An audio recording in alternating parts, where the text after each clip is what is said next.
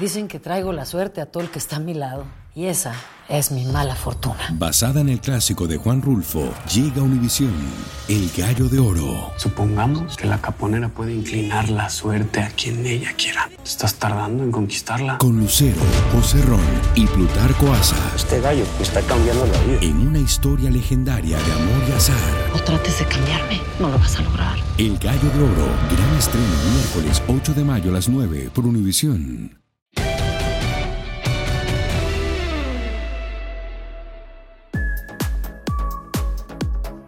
Es el momento de ponerse en tus zapatos. Adriana González, te saludo con muchísimo gusto porque hoy, Adriana, hermana, ya eres mexicana y va a seguir creciendo la población de venezolanas, mexicanas, mexicano, venezolano, todo eso. ¿Cómo estás?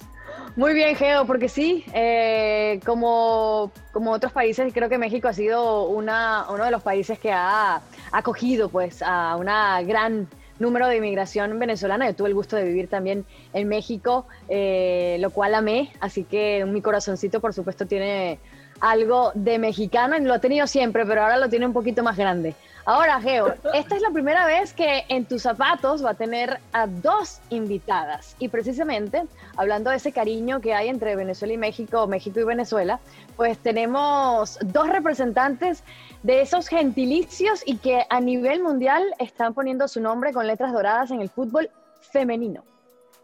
Así es. Así que sin más preámbulo, los invitamos a que conozcan a nuestras invitadas y este dual meet entre México y Venezuela. Démosle la bienvenida, Geo, tanto a Charlín Corral como a Deina Castellanos. ¿Cómo estás, Adriana? Qué gusto saludarte. Sí, el día de hoy tendremos un dual meet. México-Venezuela. ¿Les parece bien? Pero, pero amistoso la onda. O sea. Se dice por ahí de muchos de nuestros compañeros en los medios, porque el fútbol femenil pues, viene a meterse así como señora gorda en camión de con permisito, con permisito, con permisito. No hay tantos como para publicar, como para narrarlos, los ponen a narrar, se sienten incómodos, tienen que hablar, ¿no? Y nos han zorrajado algunos conceptos como en el fútbol femenil, además de muchos dicen que les aburre, pero dicen una cosa que, que quisiera poner en la mesa. Dicen que al fútbol femenil hay que hacerle más chicas las porterías. Y estamos hablando con dos grandes delante. ¿Qué opinan de eso? Bueno, eh, si pones porterías más chicas, tienes que poner una cancha más chica, más chica y un balón más chico. Eh, entonces, si vamos a hablar de eso, eh, no sería una sorpresa porque al mismo tiempo, si lo comparamos con otros deportes, si lo comparamos con el tenis, el tenis, el tenis femenil tiene menos sets que el, que el masculino. igual que el voleibol, la malla está un poquito más abajo. Eh, entonces, eh, si ellos piensan eso, para mí eh, les estaría cambiando el, concepto total al fútbol, porque a mí me parece que, el fútbol es fútbol y ya, y que es súper atractivo y que ellos están súper equivocados al no pensar que, que, el fútbol femenil es tan atractivo como el masculino. Y, y a mí me gusta como es y, estamos tan capacitadas para tener las mismas reglas y la misma fuerza y, la, y, el, y el, mismo talento que tienen ellos, pero solamente eh, falta de los colegas que, que, que, nos apoyen pues, y que piensen, abran su mente como nosotras la hemos abierto también. Y también decían porque eh, las porteras no son tan altas y entonces cualquier tiro cercano a alguno de los postes travesaño era, era mucho más fácil meter yo tengo mi opinión sobre eso, después se las comparto si les interesa. Pero, ¿qué opinan de eso, Charly? ¿Sí es más fácil el fútbol femenino?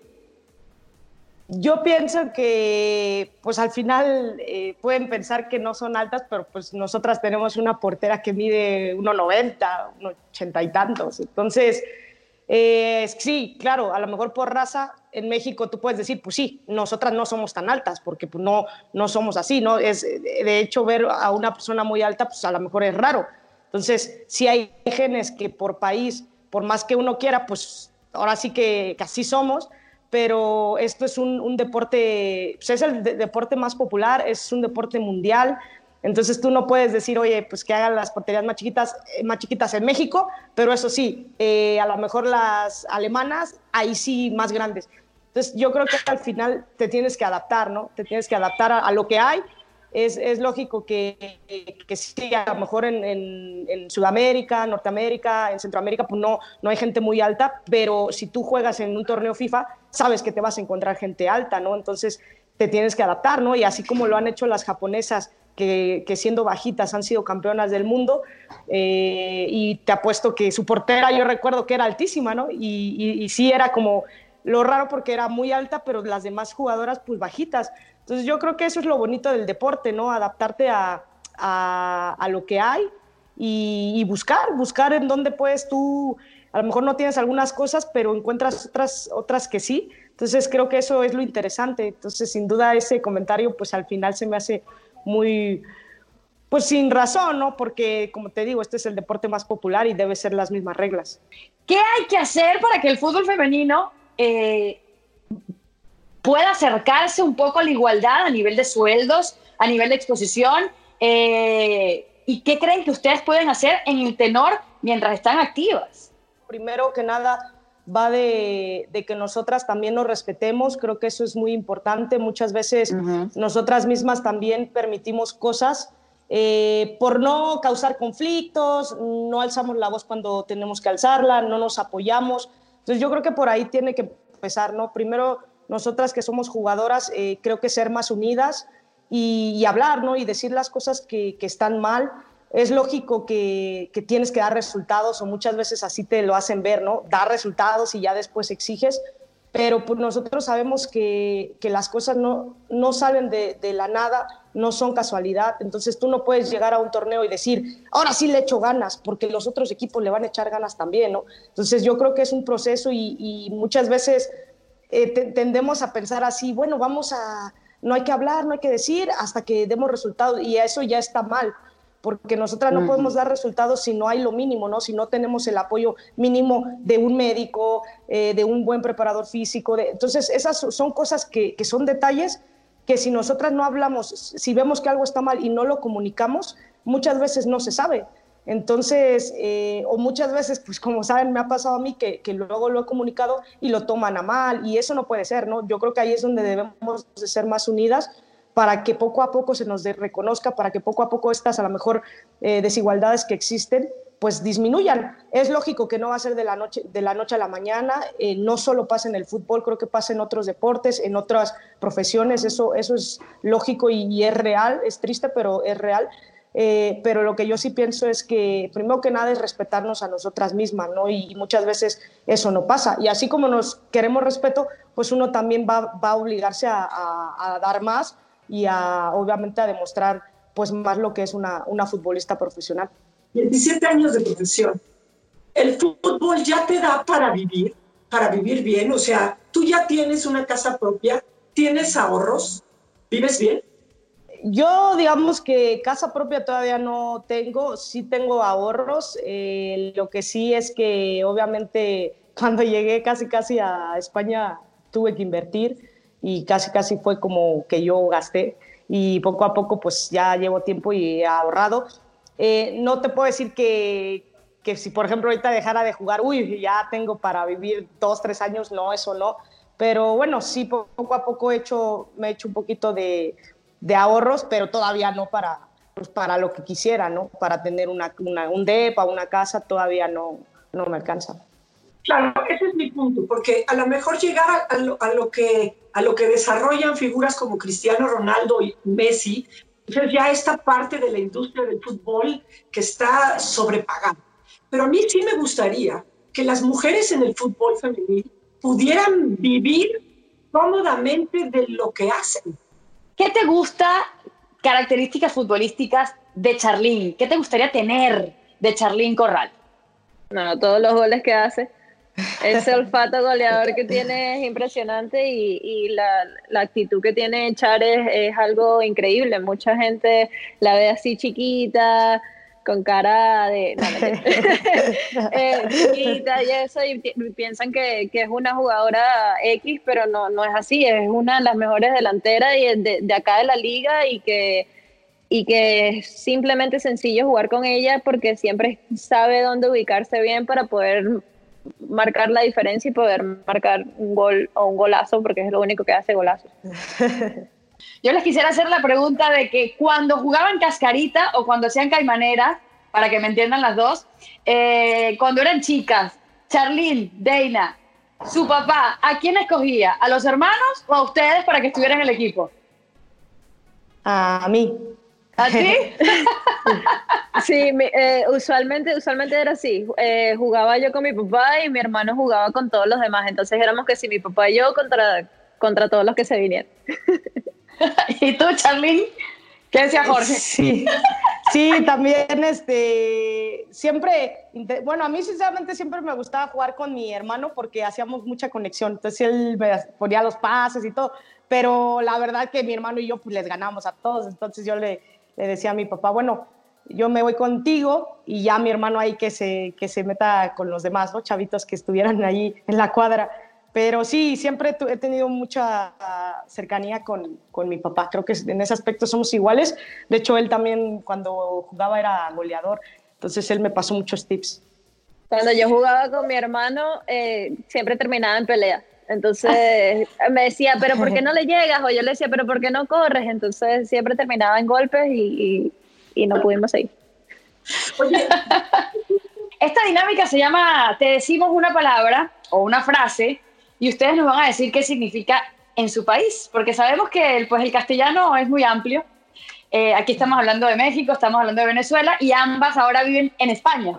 Entonces, eh, hay muchos jerga, como se dice por ahí, y queremos saber qué tanto conocen el idioma de la otra, ¿no? Entonces, yo voy a preguntar, mamón, ¿qué significa en Venezuela, Deina? ¿Yo qué significa en Venezuela o, o en México? En Venezuela, ¿qué significa mamón? Mamón es una fruta, ¿Y en México qué crees que significa? que es alguien que es muy cansón,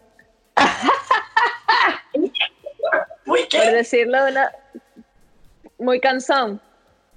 O sea, que, que, que molesta mucho a alguien o que siempre está molestando a la otra persona, por decirlo de una forma decente. Ok. Decente, me gusta, me gusta. Charly, ¿qué quiere decir en México mamón? Pues que es muy payaso, eh, de una persona que, que- que es muy fastidiosa y agrandada. y- ¿Qué significa échate un coyotito? Eh, échate una siesta. ¿Qué, qué pensaste, Deina?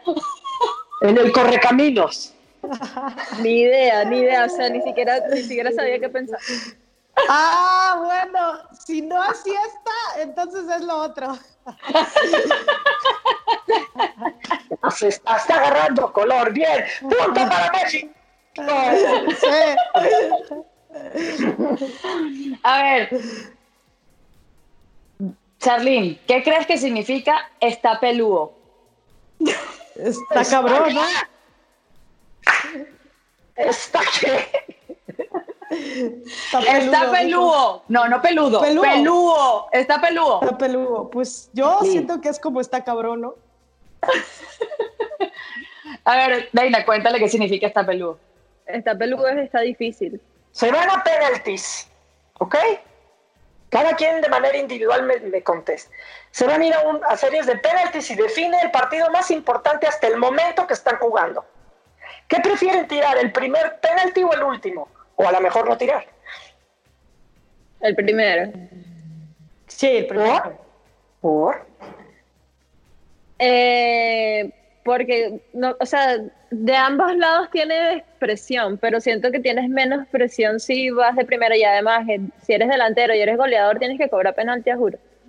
Yo, no, yo, yo pienso diferente. Yo pienso que a lo mejor en el quinto ya no te toca tirar, porque puede ser que ya no llegue.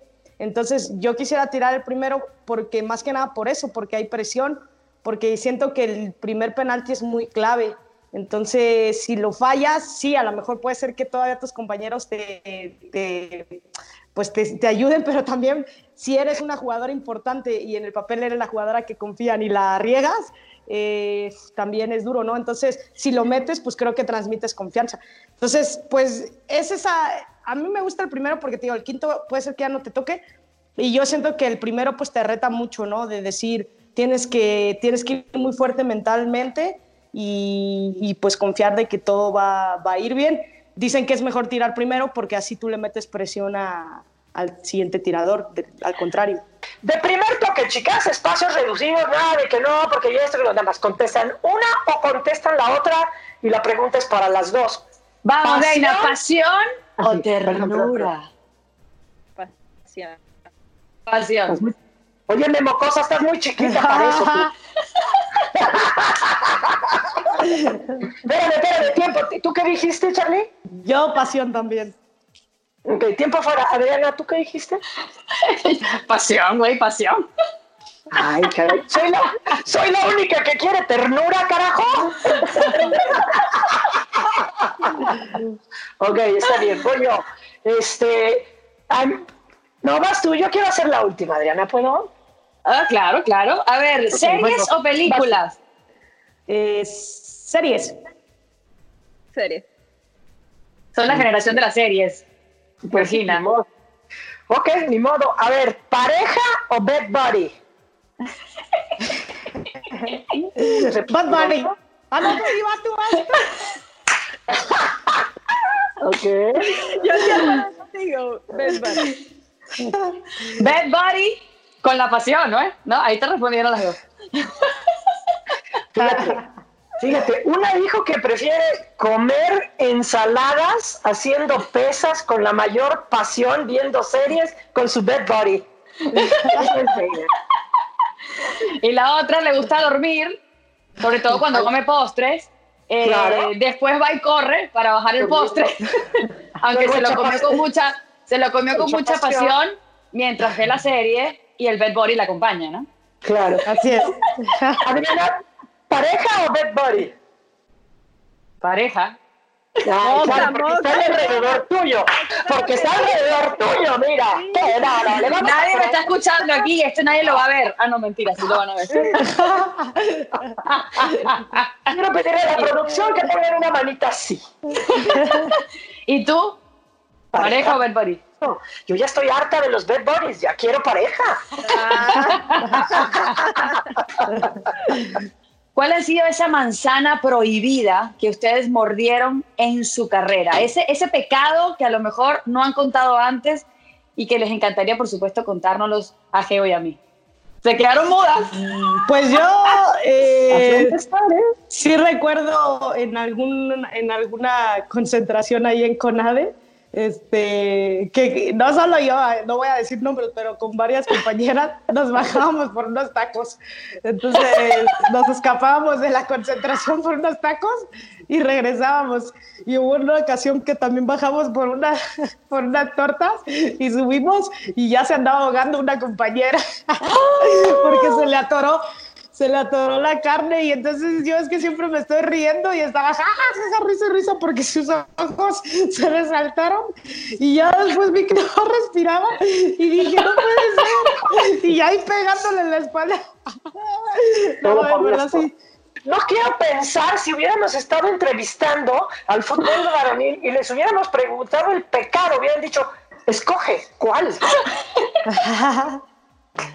No, es que imagínate, ahí está, está la diferencia de, de, un atleta femenino y masculino. Ellas se escapan de las concentraciones a buscar comida, ese pecado de, comida. Ya sabemos a qué se escapan los hombres cuando están concentrados. claro, claro, qué cosa. No, las felicito, de las felicito y les agradezco porque nos han mostrado eh, mucho de lo que son. Son sanas, son alegres, son comprometidas y son muy empáticas una con la otra y se los agradezco muchísimo. No, gracias, gracias a ustedes, de verdad que, que lo disfrutamos muchísimo, una entrevista totalmente distinta, una charla súper agradable y para súper genial compartir con, con, ustedes y con Char. Ay, por cierto, se me olvidó la, la, anécdota que le tenía a Charlene. Ok. Juega México, juega México contra Venezuela en Monterrey en el 2017, antes de que arrancara, antes de que arrancara la liga. No, bueno, también, también has caído, también has mordido el polvo, no nada más le has metido goles a México, lo has eliminado. Bueno, y, y, y, me toca estar en la transmisión y me toca narrar a mí el segundo tiempo, pero mi compañero, el que, el que narraba el primer tiempo, todo el partido a Charlín le dijo Charmín. Charmín. No sé si- menos, mal que Char, menos mal que Char no estaba viendo partido. No sé si, si, si, si Dana sepa que Charmín es una marca de papel del baño. No. Ay, Charmín, ¿cómo te va a pasar No, no puede ser. Sí, siempre me. La verdad que para eso sí agradezco las redes sociales, benditas redes sociales, porque antes, pues tú te acuerdas, Geo, que todo el mundo me cambiaba el nombre. Sherlyn, Correa. Una vez me dijeron Xochitl, me dijeron Xochitl, digo, no, hombre.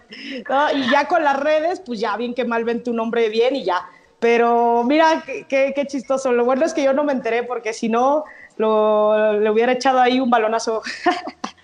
¿Qué tanto te costó a ti en la selección cuando fuiste tan frontal y pediste prácticamente que Cuellar dejara el proceso con la selección, con el tri femenino? Pues sí, me, me costó mucho y me, me sigue costando, me sigue costando. De hecho, pues yo creo que eh, ya lo dijo Geo, ¿no? Llevo mucho tiempo en selección, pero también he estado mucho tiempo fuera. Eh, unos cuatro años estuve sin ser convocada, sin ir. Y bueno, gracias a Dios, y yo lo platico mucho con mi familia, ¿no? Y luego ahorita que tenemos tiempo, pues gracias a, gracias a Dios nunca pudieron con- conmigo, ¿no? Porque Charlín Corral creo que ha seguido adelante. Eh, obviamente la selección es una vitrina. gracias, Ey. Pero, pero sinceramente creo que no me he caído, ¿no? Porque yo viví muchas cosas en selección que la verdad eran para que a lo mejor ahorita ya ni jugara pero bueno, he tenido esa, esa fuerza por, por parte de mi familia, ese apoyo de mucha gente también, de, inclusive de los medios, y pues aquí sigo, ¿no? Pero pues sí me ha costado, obviamente ya ahorita tengo 28 años, en ese momento era más, más niña y, y sinceramente eh, yo he vivido muchas cosas ahí, muchas que no he contado, Eh, en su momento creo que me afectó mucho eh, pues mi autoestima, eh, creo que fue duro, pero la verdad que al día de hoy pues soy otra persona, me considero muy fuerte y siempre lo he dicho, ¿no? Este, cuando uno hace las cosas bien, Dios, la vida te, te, te compensa y te trae buenas cosas. Y en ese sentido, pues ahora sí que la gente que, que me ha intentado hacer daño, pues ahí seguirá, ¿no? Pero no, ahora sí que dicen, no hay mal que dure 100 años. Y en ese sentido, este, ojalá que, que algún día las cosas cambien. Ya no por mí, porque te digo, puede ser que yo ya ni juegue, sino por, por las nuevas generaciones. Porque te digo, eso sí, eso sí es duro que, que, que de repente te hagan sentir que, que, no, que no vales o que no, que no embonas cuando pues, los números, cuando mi trayectoria ha hablado, ¿no? Entonces... Cuando eres bien ojalá- arrecha, no joda. Exacto. Entonces, bueno, ojalá. Charlene, Ojalá pero que si, pueda- te, si sí. te vuelven a contact- si te vuelven a, a, este, a convocar, juegas para México. Sí, sí, yo, yo amo mi país y, y me encanta y, y es algo que no va a durar siempre, así que mientras yo pueda jugar, pues claro que, que yo voy muy contenta, pero eso sí lo he dicho muchas veces, ¿no? Cuando, siempre y cuando también quieran que esté ahí. Si no quieren, si soy incómoda, eh, si me buscan cualquier defecto, si no hablan con la verdad, pues sinceramente este, pues no quiero molestar, no quiero molestar, ya. Sí. Sigue, sigue, sigue. Sí, ya, ya, ya ha pasado muchas cosas ahí, pues lo único yo que quiero es eh, pues, eh, divertirme, ayudar a mi, a mi país y pues si quieren que esté ahí voy a, voy a estar. Dena, hermana, ya eres mexicana. ¿Juegas para México? Bueno, no puedo, no puedo. Ya no puedo. pero Déjala no, tranquila, eh, déjala tranquila, vino tinto, que le queda muy bien. No, no. Vamos a clonarla, aunque sea. Sí, eh, eso, eso sí es verdad. Aunque mira, hoy me puse el verde. Yo sé. Eh, no, yo, yo de verdad eh, admiro muchísimo a Char. Hemos tenido conversaciones acá en, en la casa cuando ella viene de visita o cuando yo la voy a visitar a ella en su casa. Conversaciones que, que tenemos muchas cosas en común, que hemos pasado muchas cosas eh, similares en la selección. Eh, pero a mí me parece, por supuesto, una locura que, que la mejor jugadora de México no, no sea parte de, de esas convocatorias. Entonces, si México se quiere clasificar a un mundial, llama a la mejor jugadora y ya.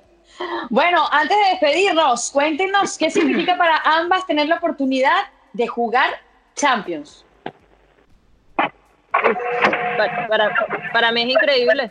Eh, uno de los motivos por el cual yo elegí al Atlético fue por, por eso. O sea, somos uno de los pocos clubes que tenemos el privilegio de, de jugar Champions, acá, al menos acá en España. Y, y es, es un sueño. Oigan, ¿qué gol de la historia les hubiera gustado meter? Pues eh, como el de Maradona y Messi, ¿no? El que se parece, el que se lleva a todos. Porque la verdad que a mí de chiquita me, me, gustaba ver muchos videos de, de Maradona y yo creo que me, me, gusta eso, me gusta driblar, entonces tengo golpeo con las dos piernas y eso sería... Y eres gambetera, amiga. Soy gambetera y pues ese gol me gustaría no hacerlo en, en, un estadio. eh, yo creo que me quedaría con el de Andrés Iniesta en la final mm. de Sudáfrica. Claro. Ya está. Ya está. Ahora, no le recuerdes ante quién era y no le recuerdes a Holanda, a, a y a, y a Geo. Pero bueno, esta despedida está más larga que despedida de borracho. Gracias, Deina, por todo lo que le has dado al fútbol de, de Venezuela. Creo que tus logros individuales, para mí, son los logros más espectaculares que ha tenido el fútbol venezolano. Haber sido nominada The Best a tan corta edad este, y también tu, tu, tu gol de Puskas, o sea, creo que para mí esos son los logros más grandes que ha tenido la Vinotinto, sin importar el género. Y a ti, Charlene, gracias por tu, por tu tenacidad, gracias por, por, por, por, el talento, cómo lo has desarrollado y cómo has manejado tu carrera, que estoy segura va a ser y va a servir de y va a trascender para mucha gente y futuras generaciones, que es lo que queremos, para que el fútbol femenino pues siga en desarrollo y creciendo. Sí, no me Muchas gracias. no se olviden, ¿eh? No. Y Deina, te esperamos porque sabemos que eres comunicadora también y que aquí también puedes tener un nicho importante. Ah, buenísimo. Vamos a firmar de una vez el contrato con tu DN. Soy, soy cara, este, soy cara.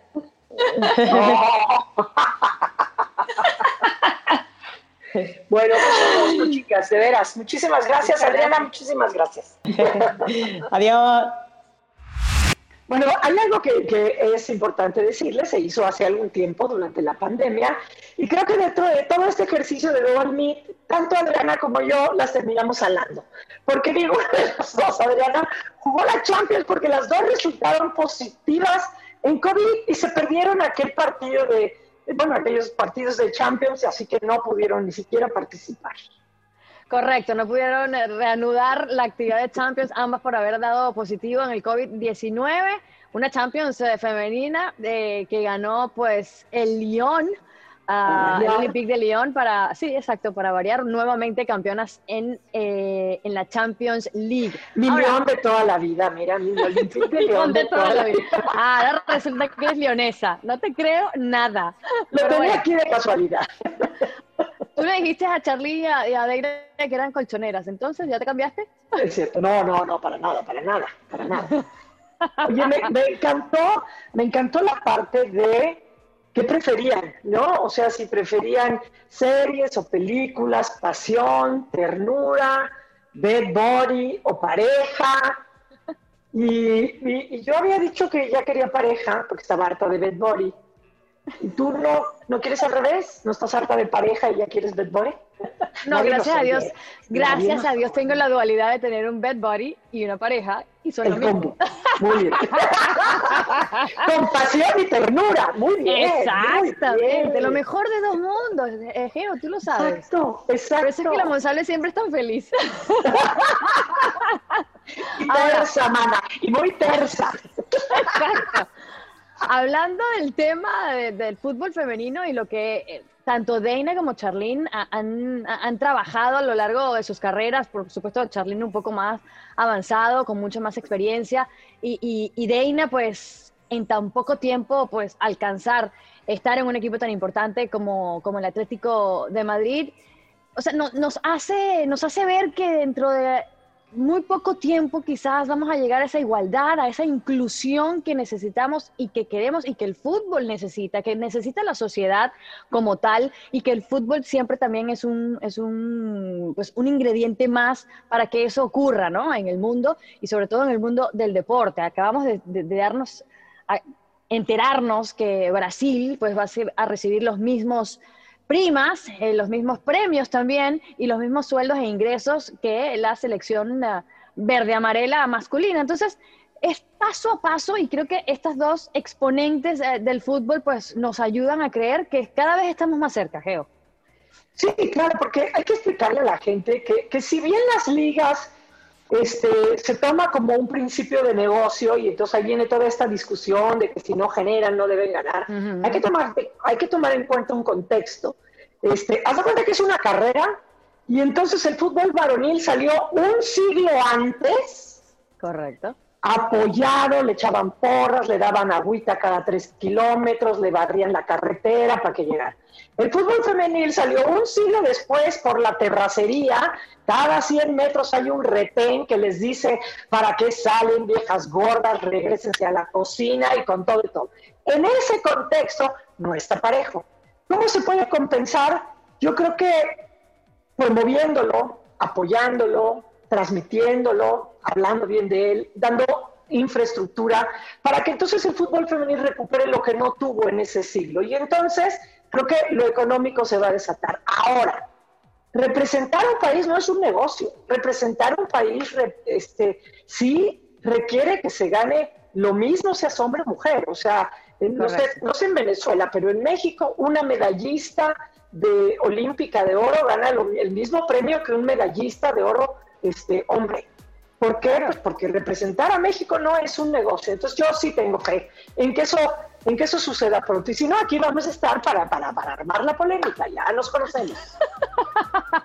Así es, bueno, por el momento disfrutamos lo que significa ahora Deina Castellanos y Charlín Corral, ambas eh, disputando y jugando, teniendo la oportunidad de crecer y desarrollar su fútbol en una liga que ha desarrollado muy bien al fútbol femenino y sobre todo el equipo del Atlético de Madrid que siempre está pues compitiendo al igual que el Barcelona, al igual que el Real Madrid, son equipos que en el fútbol femenino son muy fuertes. Y ojalá eh, que a nivel de selecciones pues todas sigan la, el ejemplo de Brasil, lo vemos en Estados Unidos, quizás muchísimo más eh, triunfadoras a nivel de resultados han sido las eh, jugadoras de la selección eh, femenil que la de la masculina. Entonces, de alguna manera estarán viendo, pues, desde la barrera cuándo nos va a tocar a nosotras y cuándo les va a tocar al resto del mundo, sobre todo a Estados Unidos, que es un país donde la infraestructura deportiva es tan importante, ¿no?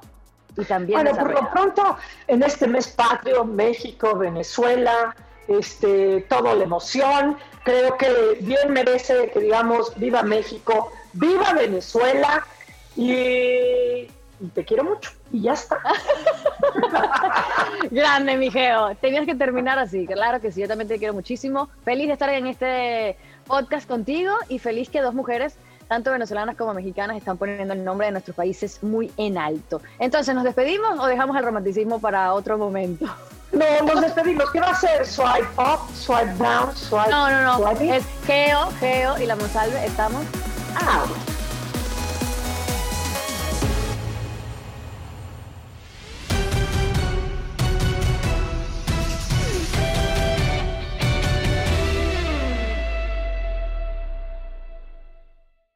Si tú o alguien que conoces está pasando por una situación difícil o por una crisis de salud mental, la línea 988 de prevención de suicidio y crisis te brinda apoyo especializado 24 horas al día, 7 días a la semana. Solo llama al 988. Cuando llamas al 988, te conectarán con consejeros especializados que escucharán tus inquietudes y te brindarán apoyo en español. Simplemente llama o textea al 988. Hay esperanza. La línea 988 funciona.